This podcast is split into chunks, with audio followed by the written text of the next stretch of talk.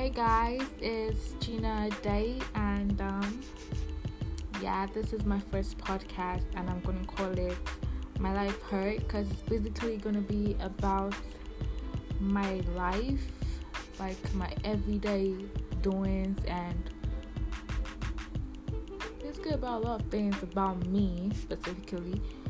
Well, you all can like contribute and whatever I would need my audience's um, contributions to make my podcast a success. And I hope you all are going to be patient with me and all that. I love you. I want your support. And yeah, that's it. Stay tuned.